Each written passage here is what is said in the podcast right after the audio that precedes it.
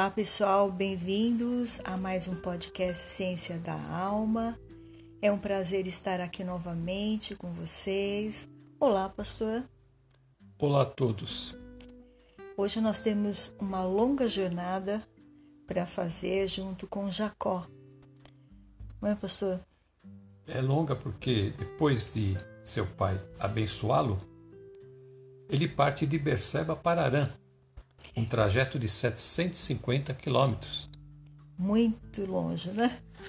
Ele vai para o mesmo trajeto que o servo de Abraão foi quando foi buscar Rebeca para o seu pai, né? Isso mesmo. Ele vai seguir esse mesmo caminho para buscar a sua amada.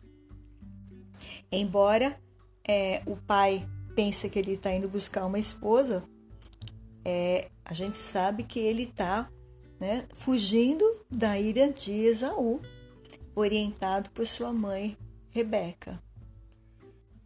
Gênesis 28, verso 11.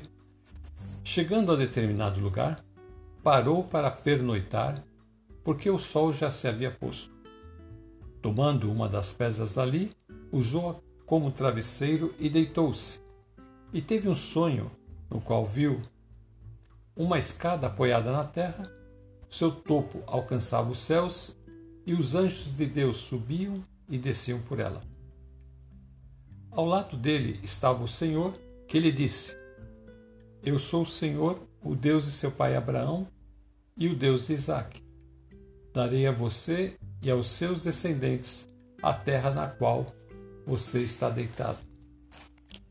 Aí nós, ah, nós vimos o Senhor fazendo a mesma promessa que fez para Abraão em Gênesis 12, 3.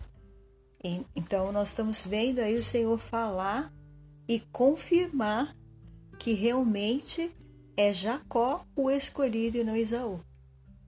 Não é? O Senhor fala com ele.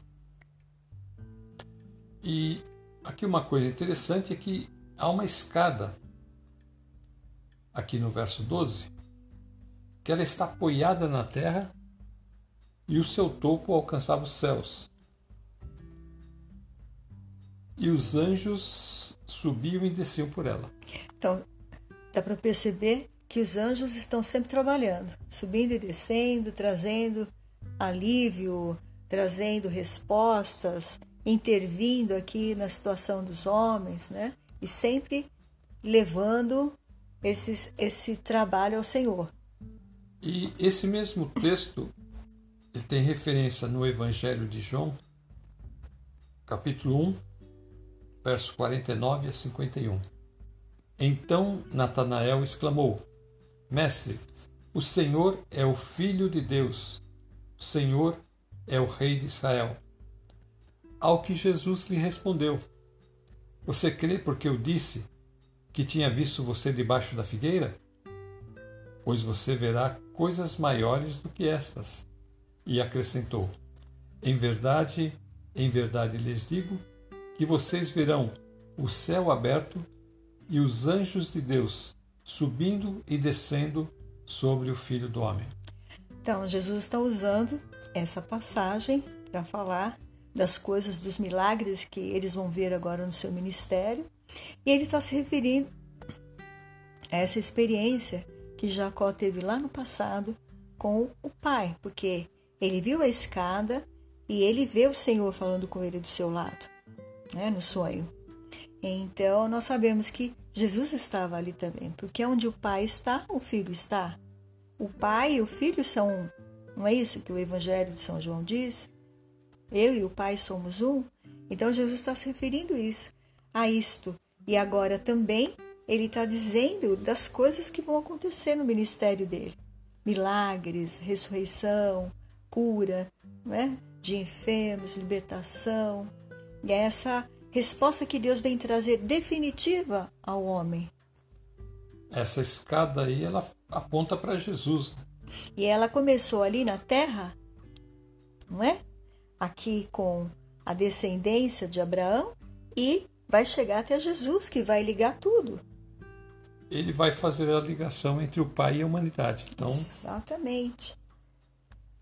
Essa figura da escada, então é uma, é uma figura daquilo do que Jesus iria fazer na cruz, ligando então novamente a humanidade a Deus. Assim como eles perderam o contato no Éden, o Senhor, através de Jesus Cristo, vai restaurar esse contato novamente do homem com seu Deus, da criatura com o Criador. Mas essa criatura vai estar restaurada pelo poder do sangue de Jesus. Que coisa gloriosa, não, pastor? E essa visão foi maravilhosa porque ele estava sozinho, não é? Com medo, refletindo em tudo o que tinha acontecido, e ele deita nesse lugar e ele tem essa visão através desse sonho.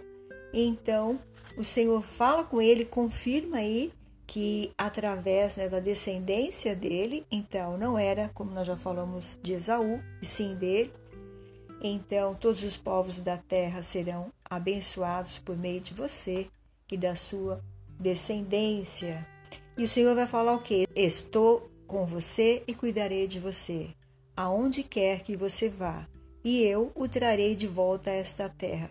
Não o deixarei enquanto não fizer o que lhe prometi. Então o Senhor está falando que enquanto a promessa dele não for cumprida na vida dele, o Senhor não vai deixar ele, né? Sozinho nem desamparado. Que glória! E essa é a promessa que nós temos também, os que estão em Cristo Jesus. Nós não estamos sozinhos. Em outro episódio nós falamos sobre isso, né? De como Deus estava cuidando de Abraão, como cuidou de Isaac, e agora também ele promete cuidar de Jacó, da mesma maneira. Lembra que a gente tinha falado que é, ele tinha cuidado de Abraão, não permitindo que aqueles reis fizessem nenhum mal a Sara, e a forma também com como ele cuidou de, de Isaac nos conflitos que ele teve com, com aqueles. Com os vizinhos ali. Quando ele estava acabando aqueles poços, né? Aqui também, da mesma forma, ele promete que vai guardá-lo, que ele vai cuidar de todas as coisas para Jacó. E assim também Deus faz através de Jesus, mas agora de uma forma espiritual. Então Deus provê tudo também para nós. Quando Jacó acordou, no verso 16, ele disse: Sem dúvida o Senhor está nesse lugar, mas eu não sabia. Teve medo e disse: Temível é esse lugar, não é outro senão a casa de Deus, esta é a porta dos céus. E por que ele disse isso? Porque ele viu a escada, né? E os anjos subindo e descendo, subindo ao céu. Né? Então ele viu o céu aberto, os anjos subindo, né? Essa escada que estava aqui na terra e ligava ao céu. Então ele está falando: olha, esta é a casa de Deus, é a porta dos céus. Ele ficou com medo. Agora Jesus é a porta, né? Então ali quando fala qual é a porta de Deus no Novo Testamento? É Jesus. Através de Jesus é que nós podemos entrar na presença de Deus. Na manhã seguinte, Jacó pegou a pedra que tinha usado como travesseiro, colocou-a de pé como coluna e derramou óleo sobre o seu topo. E deu o nome de Betel àquele lugar, embora a cidade anteriormente se chamasse Luz. Então Jacó fez um voto dizendo: se Deus estiver comigo, cuidar de mim nesta viagem que estou fazendo, prover-me de comida e roupa e levar-me de volta em segurança à casa de meu pai, então o Senhor será o meu Deus. E esta pedra que hoje coloquei como coluna servirá de santuário de Deus, e de tudo que me deres, certamente te darei o dízimo. É, no versículo 19 está dizendo que a cidade, o nome dela era Luz. E depois dessa visão que ele teve no sonho, ele passa a chamar aquele lugar de Betel, que significa casa de Deus.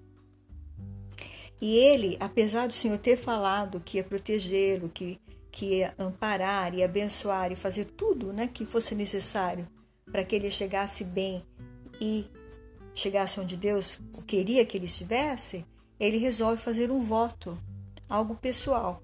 Então, ele se sentiu melhor fazendo esse voto porque deve ter pensado assim: Deus vai me proteger ainda mais. Então ele prometeu aí para Deus que se Deus guardasse o levasse de volta é, em casa, em segurança, provesse ele de roupa, de comida, então, né, cuidasse, estivesse com ele, cuidasse dele.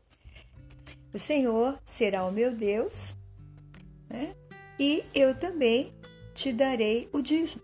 Então, isso foi algo pessoal. Deus não impôs isso para ele, foi ele que decidiu fazer esse pacto com Deus em forma de juramento. Então, se você fizer um voto com Deus, cumpre. Deus não pede que você faça voto, mas se você fizer, você deve cumpri-lo. Capítulo de Gênesis 29 começa com Jacó seguindo viagem, até chegar à Mesopotâmia. E então, um certo dia, no verso 2, ele olhou ao redor e viu um poço. E ele então se dirigiu ao poço e viu que havia rebanhos ali, ao redor do poço. E os pastores estavam ali também e ele perguntou para eles: Meus amigos, de onde são vocês? E eles responderam: Somos de Arã. E Jacó perguntou: Conhecem Labão, neto de Naor? E eles responderam: Sim, nós o conhecemos. Então Jacó perguntou: Ele vai bem? E eles disseram: Sim, ele vai bem. E eles acrescentaram: E ali vem sua filha Raquel com as ovelhas. Então Jacó diz a eles: Olhem, o sol ainda vai alto e não é hora de recolher os rebanhos. Deem de beber as ovelhas e levem-nas de volta ao pasto. Interessante a forma como ele fala, né? E aí nós, ah, nós vimos é, essa personalidade de liderança de Jacó. Ele adquiriu isso lá fazendo trabalho na casa de seu pai. Então, ele é um ótimo administrador, ele é um ótimo líder, e ele vê que ainda é muito cedo para aqueles homens estarem ali com as ovelhas sentadas, elas deviam estar no pasto. Então, veja o que eles respondem no versículo 8. É, mas eles responderam: Não podemos enquanto os rebanhos não se agruparem e a pedra não for removida da boca do poço. Só então daremos de beber as ovelhas. Veja que a pedra era muito grande, estava é, tampando este poço. Então eles estavam esperando os outros pastores chegar com seus rebanhos para ajudarem eles a removerem. Nisso, quando ele vê que Rebeca está vindo, que eles já tinham apontado que ela era filha de Labão. Ele então, no versículo 10, pastor, o que, que ele vai fazer? Ele, não sei de que forma, mas ele remove a pedra da boca do poço e dá de beber as ovelhas do seu tio Labão. Então aí ele deu de beber, e então depois no versículo 11, ele beijou Raquel e começou a chorar bem alto. Então aí a gente vê que ele está ele tá tendo uma catarse. Né?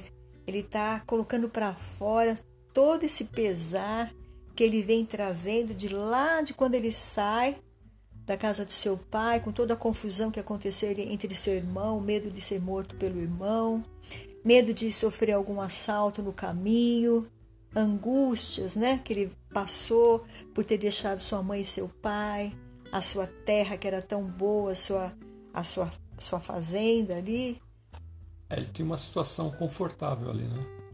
Ele Eles tinha, eram ricos.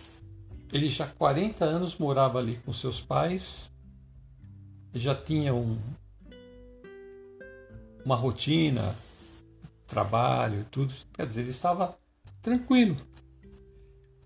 E tudo que aconteceu ali com esta bênção que ele recebeu do seu pai mudou tudo. E ele teve então que fugir para casa do do seu tio. E então, quando ele vê a sua prima e sabe que ele está no lugar certo, ele então, olha, saiu tudo.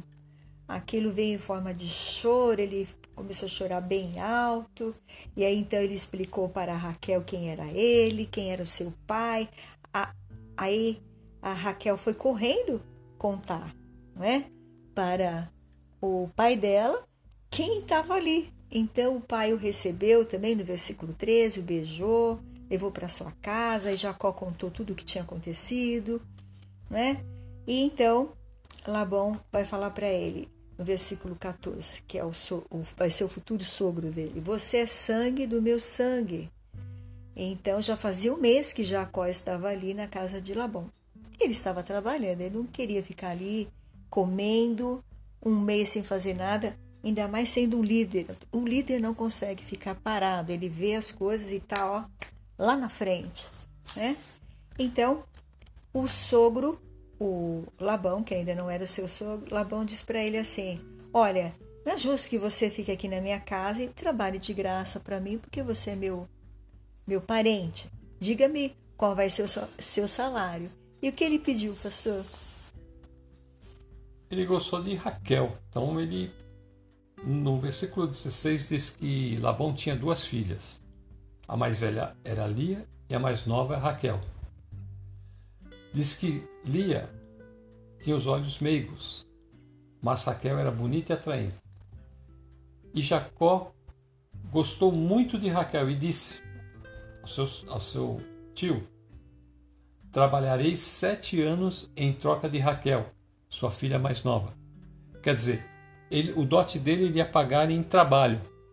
Ele não ia pagar em dinheiro, mas ele ia de certa forma, é dinheiro, porque ele ia tra trabalhar para seu tio. E no verso 19, Labão respondeu: Será melhor dá-la a você do que a algum outro homem. Fique aqui comigo. Então Jacó trabalhou os sete anos, mas lhe pareceram poucos dias pelo tanto que a amava. Então, é, Jacó, é quando viu que já estava terminando, os sete anos, ele estava muito feliz porque, afinal de contas, amanhã seria o dia que ele ia poder dormir com a amada dele, que o casamento ia ser consumado, porque até então eles estão noivos, estão comprometidos, eles não podem ficar juntos. E eles estavam, já o seu romance tinha atingido um ápice tão grande que eles queriam muito estar juntos, queriam muito estar juntos. E provavelmente ela deve ter dito para ele: Olha, amanhã eu vou ser a noiva mais linda para você, vou ficar muito linda. O que, que será que ele falou para ela, pastor? Você já é linda. Você não pode ficar mais linda do que isso. Provavelmente ele deve ter falado isso mesmo. Mas ela falou: Não, eu quero ficar muito linda, porque amanhã vai ser o nosso casamento, vai ser a nossa festa. Eu quero que todo mundo veja o quanto eu estou feliz e o quanto você está feliz. Então, ele vai conversar com o pai dela. E ele diz: entregue-me a minha mulher, cumpri o prazo previsto e quero deitar-me com ela. Aí ele queria consumar o casamento. Então aí Labão reuniu todo o povo daquele lugar e deu uma grande festa. Mas quando a noite chegou, ele deu sua filha Lia a Jacó. E Jacó deitou-se com ela, porque ele estava o quê? Acho que tinha tomado muito vinho, tava, já estava alto, né? E ela, de véu, ele não percebeu nada. Só foi perceber no dia seguinte de manhã. Ele também, o sogro também, entregou a serva, né, que servia a filha, que chamava Zilpa, para que ele, ela ficasse a serviço dessa filha. Então, quando chegou amanhã, lá estava Lia. Então, Jacó levou aquele susto, não é? Ele não casou com ela. Ele não ficou sete anos fazendo planos com ela. Ele ficou sete anos falando com Raquel, fazendo planos com Raquel falando como seria a casa deles, como seriam os filhos, como seria a vida deles juntos. E agora, pastor, ele acorda com essa mulher. O que, que ele sentiu? O tio Labão pregou uma grande peça nele e a decepção dele foi muito grande, porque, como você falou, eles já tinham feito planos. E esse tio, então, é, toma essa atitude dizendo para ele que não se dá a filha mais nova antes da mais velha, da primogênita. Por que, que ele não informou Jacó sobre isso e deixou que ele sofresse essa decepção. Porque quando ele viu a forma como Jacó trabalhava, que ele era um líder nato, um administrador nato, e tudo fluía na mão dele, ele tinha capacidade de resolver conflitos, problemas, achar soluções para qualquer coisa que tivesse ali dentro da sua fazenda. Ele não quis perder este homem. Ele falou assim: Este é a pessoa que eu quero ter dentro da minha casa. Porque desde que ele entrou aqui, as minhas coisas aumentaram muito e está tudo muito bem organizado. Eu não posso perder ele. E sei muito que ele ama Raquel. Eu vejo como eles se tratam. Então, eu vou dar a outra e ele vai ter que me trabalhar mais sete anos. Então, ele planejou maquiavelicamente esse plano para prender Jacó. Então, nós podemos usar até o termo que ele era um prisioneiro, ele era um escravo, não é? é ali trabalhando para esse tio, porque ele não tinha salário. O salário dele foi trabalhar sete anos por essa esposa. E agora ele vai ter que trabalhar, veja a proposta que ele faz. Aí então Labão fala: Deixe passar esta semana de núpcias e lhe daremos também a mais nova, em troca de mais sete anos de trabalho. Veja, além dele ter dado uma facada no coração de Jacó, trazendo a outra mulher para dentro da cama dele, como ele teve relações com ela, ele não podia devolvê-la. Ele não ia poder humilhar a Lia na frente de todo mundo. Ele teve que ficar com essa mulher. Mas ele não a amava. Agora imagina a situação de Raquel do outro lado, saber que ela estava ali planejando tudo, bonitinha, e de repente o pai fala: Não, não é você que vai casar, você vai ficar aqui, quem vai casar é a sua irmã. Ela deve ter chorado a noite toda, aquela semana toda, até que o pai tomou essa decisão aí e né, deixou na semana seguinte ele tê-la como esposa, mas com essa condição horrorosa que ele deu aí para esse genro. E no verso 28 diz que Jacó concordou. E passada aquela semana de núpcias com Lia, Labão lhe deu sua filha Raquel por mulher. E agora então, este homem este sogro vai causar dentro desse casamento algo terrível, porque ele introduz na relação desses dois, que era uma relação perfeita, eles se amavam, uma intrusa, que é a irmã. E ela vai se achar no direito de que ela é esposa, porque ele casou primeiro. Mas quem na realidade já era a esposa era a Raquel. Olhe, para quem teve a experiência aqui de conviver com seus pais Isaac e Rebeca, e os dois se amavam, então ele queria para ele, ele, ele imaginava para ele a mesma coisa. Uma família como a do pai e da mãe. Que o pai amava a mãe, o pai só, quis, só quis viver com a mãe, com mais ninguém, e agora então esse tio causa toda essa reviravolta, né? Essa situação, né? Uma situação que ele não não desejava e não esperava também. Então diz que o seu tio deu a Raquel também uma serva chamada Bila para que ficasse a serviço dela. Então no, no verso 30 diz que Jacó deitou-se também com Raquel, que era a sua preferida, e trabalhou para Labão outros sete anos. Então veja que o relacionamento deles é muito forte dos dois. Então ele ficava com a Raquel. Ele não tinha prazer em dormir com a Lia. E aí o que acontece então? Que quando, no versículo 31, quando o Senhor viu que Lia era desprezada, porque ele não queria estar com ela, ele concede-lhes filhos, concedeu-lhe filhos, não é? E ao passo que Raquel era estéril. Então, Lia engravidou e ela pensava que com a gravidez ela podia trazer o marido junto dela. Então, cada vez que ela ficava grávida, ela, agora eu vou ter ele para mim. Agora ele vai ser só meu. Mas não tinha jeito, não é? Aquilo que Deus une no coração não tem como separar, não é? Porque eles estavam unidos pelo um laço de amor de Deus e foi quebrado por causa deste homem maligno que tem um traço perverso, corrupto, não é? Que ele ele planeja o mal e põe o mal em ação. Ele criou toda essa situação e então nesse capítulo 29 Lia vai ter quatro filhos e nós chegamos assim ao final do capítulo 29. E vamos começar o capítulo 30 de Gênesis com Raquel conversando com Jacó, dizendo que ela ela tem inveja de sua irmã, por isso ela diz a Jacó: Dê-me filhos ou morrerei. Jacó ficou irritado e disse: Por acaso estou no lugar de Deus, que a impediu de ter filhos? Como nós dissemos no, no capítulo anterior, o Senhor a abençoa Lia porque ela era desprezada. Foi uma forma de dizer: Olha, eu não tenho como separar esses dois porque eles se amam muito.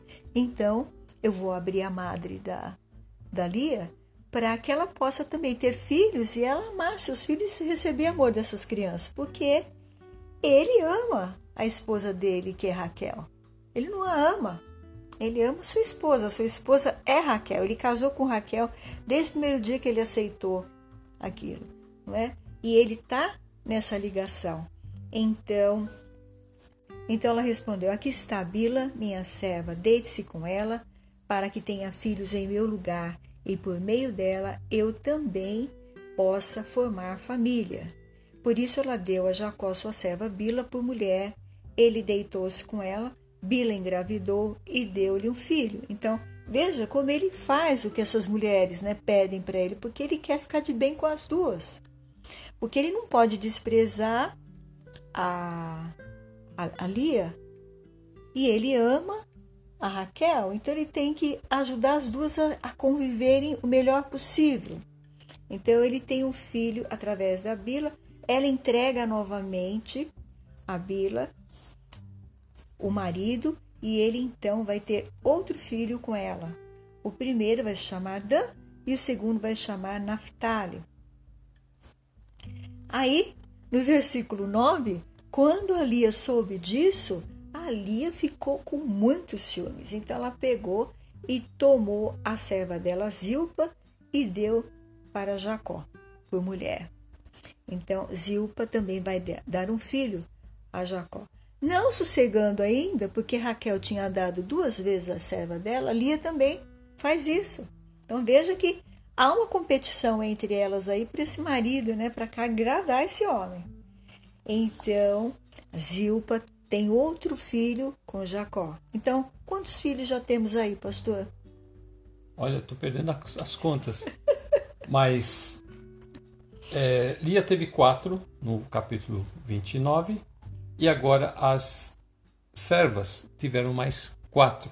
Então são oito. Oito filhos. Então agora vai acontecer algo interessante no versículo 14. Durante a colheita do trigo, Ruben saiu ao campo, encontrou algumas mandrágoras e as trouxe a Lia, sua mãe. Então Raquel disse a Lia: Dê-me algumas mandrágoras do seu filho. Mas ela respondeu: Não lhe foi suficiente tomar de mim o marido? Vai tomar também as mandrágoras que o meu filho trouxe? Então disse Raquel: Jacó se deitará com você esta noite, em troca das mandrágoras trazidas pelo seu filho. Então veja que era quem era a dona não é, de Jacó o tempo todo era Raquel. Mas veja o que, que a Lia fala. É, não lhe foi suficiente tomar de mim o meu marido? Ela tomou o marido da, da Lia? Claro que não, é. Então quem é que é mentirosa aí? O Labão é que colocou a Lia aí no, nesse Exatamente, mas olha como ela trata a Raquel. Como ela tem muitos filhos, ela fica muito forte. Não é? Porque agora ela tem todo esse time de filho para defender. Ela não tem o marido que defende, porque o marido defende a Raquel. Mas ela tem todo esse time de filhos aí, são seis filhos para defendê-la. Então ela vai formando uma aliança com esses filhos, esses filhos também vão tendo ódio de Raquel.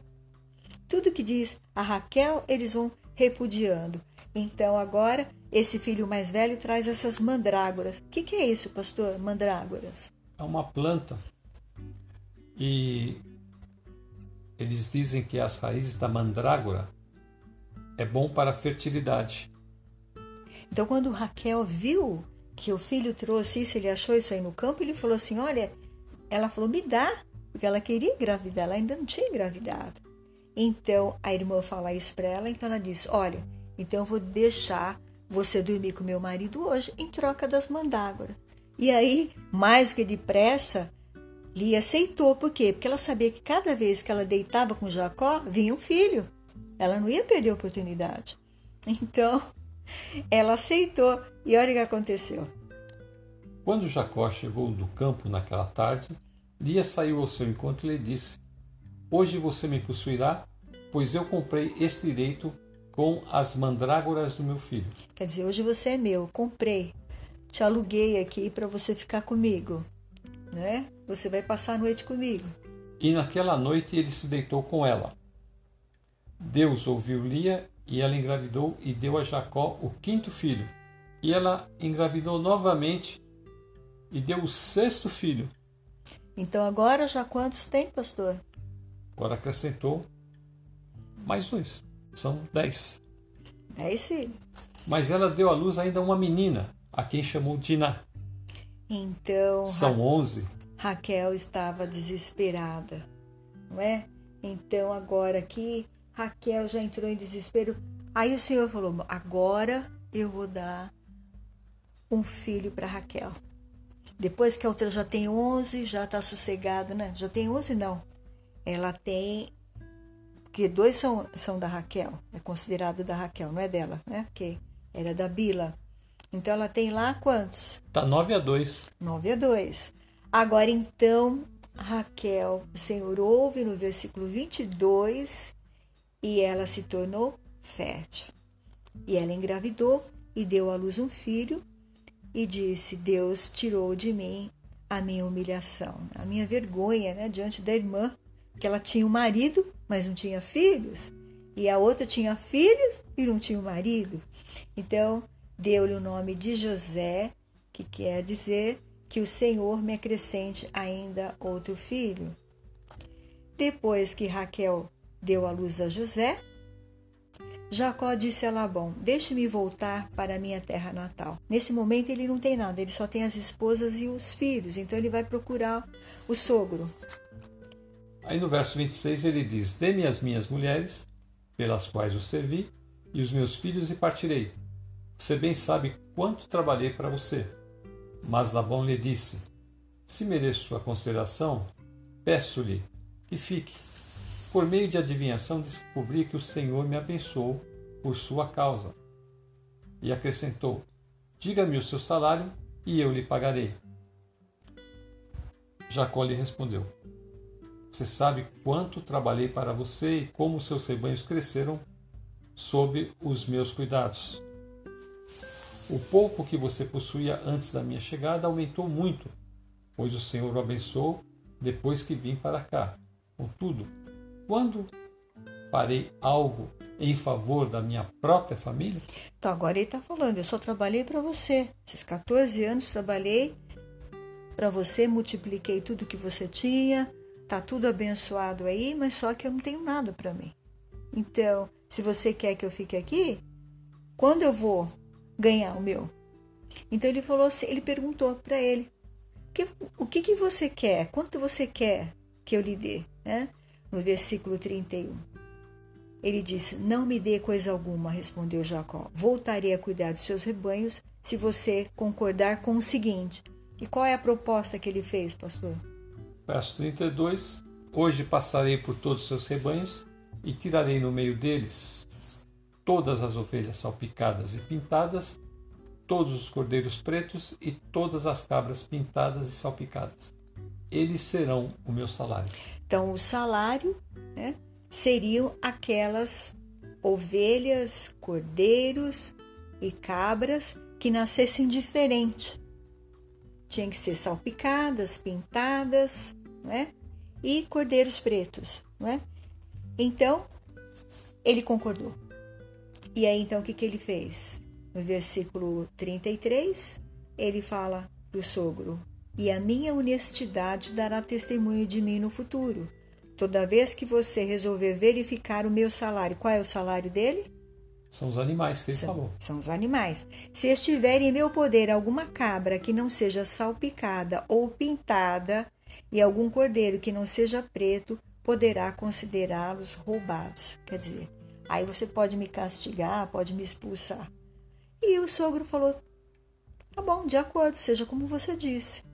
Só que esse sogro aqui, ele vai agir exatamente como Isaú faz quando ele vende o direito de primogenitura.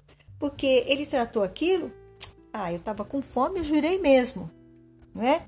Mas, como eu sou o filho mais velho, a primogenitura é minha, não é? Só que o Senhor tinha ouvido o juramento que Esaú fez. E aqui é a mesma coisa, ele fez um trato. Ele falou de acordo. Na cabeça dele, ele está pensando: nada disso, tudo isso aqui é meu. Porque não vai ficar nada para ele. Ele vai ficar aqui morando comigo, ele vai ficar com as minhas filhas, meus netos vão ficar aqui e tudo que eu tenho e tudo que ele tem é meu. Era assim porque esse homem é um homem avarento. Ele é um homem perverso, ele é do mal. Tem uma cabeça voltada para o mal. E ele só deixou esse homem ficar na casa dele, o seu sobrinho, porque o seu sobrinho era um bom líder. Visava muito lucro para ele, senão ele teria mandado esse sobrinho correr há muito tempo da sua casa. Então aí eles fizeram nesse dia, não é? Eles separaram todas as ovelhas, os cabras. Você vai vendo as atitudes de Labão, você vai começando a perceber que Labão era um sujeito que, como você falou, ele era avarento e o avarento não percebe que a maior bênção é quando todo mundo sai ganhando.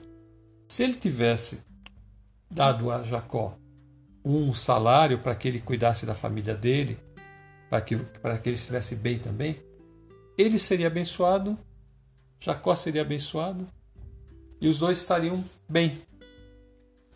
Agora teve que criar toda uma situação que você vai vendo que tem que. É, um vai ficar controlando o rebanho do outro. É, aí nesse mesmo dia, Labão vai separar todos os bodes que são manchados, que são é, listrados, que têm as pintas, né? E vai mandar os filhos levar para um outro lugar bem longe e vai deixar um rebanho limpinho ali para Jacó cuidar para não ter o perigo de deles se cruzarem e nascer ali algum, né, com essas características que Jacó pediu, porque ele foi muito específico.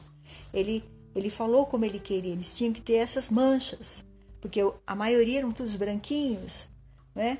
Então, ele tirou tudo e deixou tudo só de uma cor só.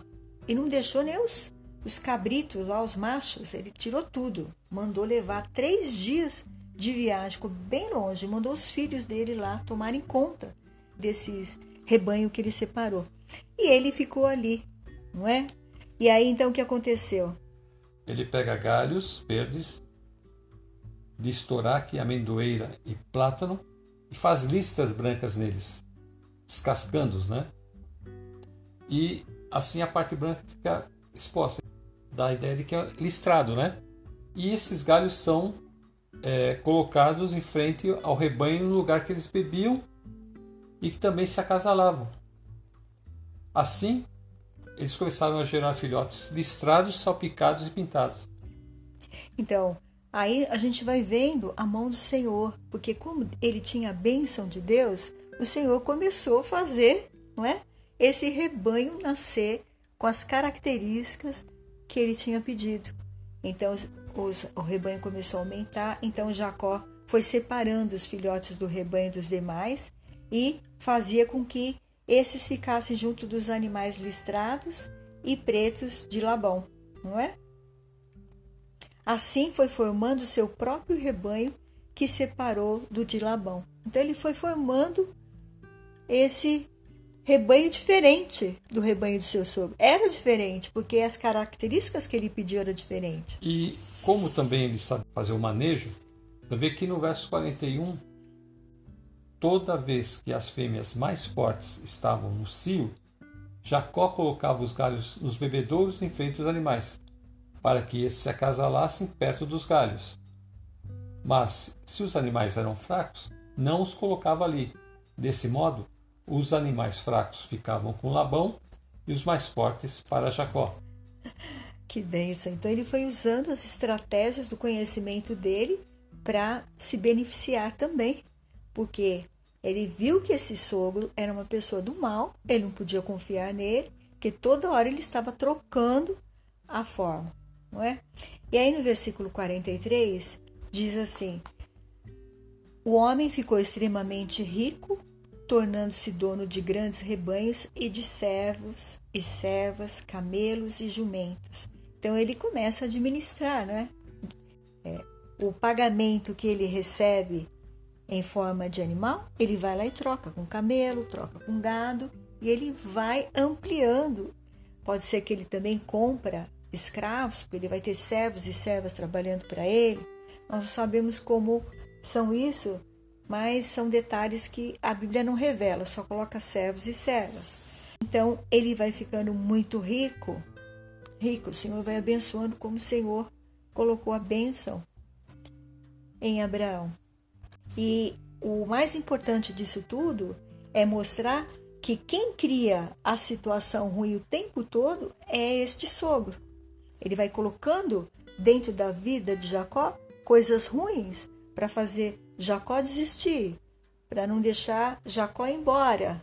Ele está sempre criando situações, como ele conseguiu colocar essa mulher dentro do casamento deles e Deus teve que arrumar essa situação.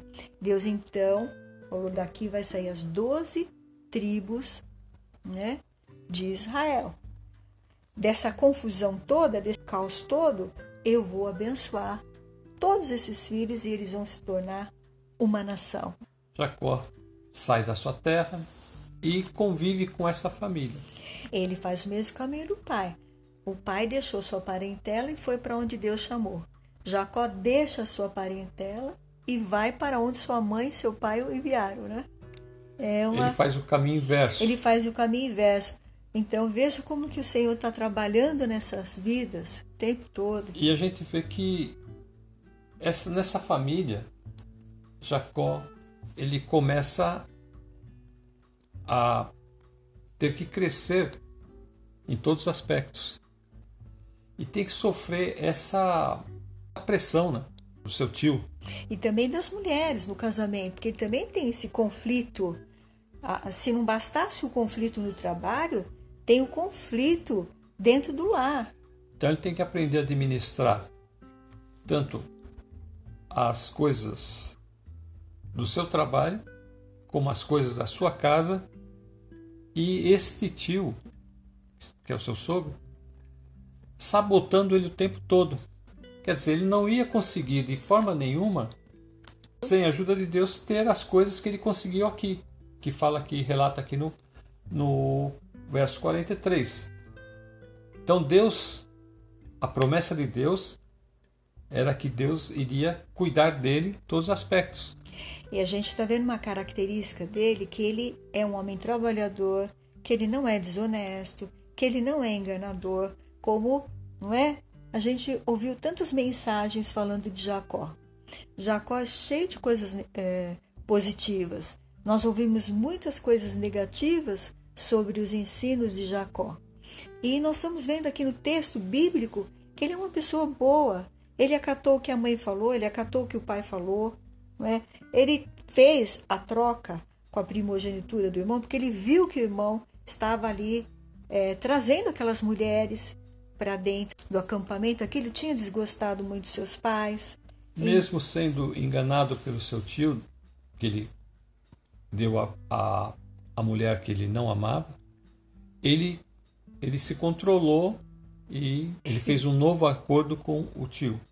Agora, depois desse novo acordo, de ficar trabalhando mais sete anos por causa de Raquel, ele formou outro acordo que foi trabalhar mais seis anos ele fica mais seis anos ainda trabalhando aí, porque o Senhor falou: meu servo não vai sair de mão vazia daí. Então agora você vai aceitar esse acordo. E pôs no coração dele para ele aceitar o acordo com o sogro. E ele aceitou. E foi quando ele sai rico daí. Então, nos próximos capítulos, nós vamos ver o quanto ele amadureceu e o quanto o Senhor agora vai usar Jacó para levar ele de volta à sua terra. Então, o Senhor começa com este menino lá na casa dos seus pais, não é? Faz ele crescer e aprender tudo aquilo que ele aprendeu ali com o pai na fazenda, como cuidar de rebanho, como administrar. E ele traz todo esse conhecimento para aí, desde o dia que ele chega ali no poço, que ele fala para os rapazes o que eles têm que fazer. Ele mesmo foi lá e removeu a pedra. Você vê que ele não é preguiçoso, estava cansado, ele está andando, né? ele chegou ali e ele removeu a pedra. Nós não sabemos como eles removeram, mas diz ali que ele removeu. Então ele deve ter criado algum esquema. É, deve ter feito alguma maneira para tirar a pedra dali. E o que essa história, pastor, mostra para nós hoje, nos dias de hoje? Olha, você vê que no trabalho ele foi sempre uma pessoa dedicada. Você percebe aí que ele é uma um pessoa líder, comprometida. Um bom líder. E, e pelo fato de Deus estar abençoando, o sogro dele também é abençoado. O sogro não soube usar isso. Como eu falei, se ele tivesse é, sido aquele aquele homem que fala que fosse justo, fala assim, não, estou vendo que você está trabalhando muito bem, vou te dar um salário para você cuidar dos seus filhos, porque agora nasceram seus filhos. Se ele tivesse feito isso, Deus teria abençoado ele muito. Sabe o que eu lembrei agora, falando? quando você falou de justo, lembrei de Moisés. Quando Moisés chega ali na terra de Midian, ele encontra o sogro, né? Porque ele vai se casar com aquelas com uma daquelas moças. Então o sogro trata ele de uma forma maravilhosa, já põe ele para cuidar de tudo ali, dá, passa tudo para ele. Então, Jetro, que é o sogro de Moisés, é um homem justo, correto. E se ele tivesse tido isso, ele teria sido abençoado, como né, Jetro foi, e também teria abençoado né, Jacó, como Jetro abençoou Moisés. E na sua vida familiar, a gente percebe que, apesar de esse elemento que foi introduzido pelo sogro, que é Lia, que não era esperado, Jacó se esforça para criar um ambiente dentro do seu lar, um ambiente bom. A gente vê uma característica dele aí um pouco de Abraão, do avô, né? Ele tenta apaziguar. Lembra que Abraão fazia isso, né? E ele herdou isso é, do avô, essa capacidade, né? Também herdou essa capacidade de administrar, não é? Ele é muito bom em administração, governança, né? Ele toma conta. As famílias têm que procurar é, buscar em Deus solucionar questões familiares assim. Quando são questões assim de relacionamento, questões difíceis, então tentar achar um jeito de buscar em Deus. Os cristãos têm que buscar em Deus sabedoria dentro do lar para trabalhar as questões familiares, o, o esposo com a esposa, não é? Ah, os filhos, irmão com irmã, irmã com irmão, esses conflitos que há dentro da casa no dia a dia. O casal tem que agir juntos e acharem a solução disso juntos. E também, como servo de Deus, ele tem que orar, porque no trabalho ele também vai ter muitos conflitos, tem muita perseguição. O servo de Deus, ele é perseguido, porque a bênção de Deus está sobre ele, o inimigo quer o tempo todo envergonhá-lo e humilhá-lo. Mas como a bênção de Deus está sobre o seu servo, o Senhor está sempre livrando, sempre abençoando, sempre colocando o servo dele mais acima, mais além. E os outros mais aquém. É o que aconteceu aí com o sogro. Estava Quanto mais o sogro quem tentava ficar rico, mais ele ficava aquém, não é? De Jacó.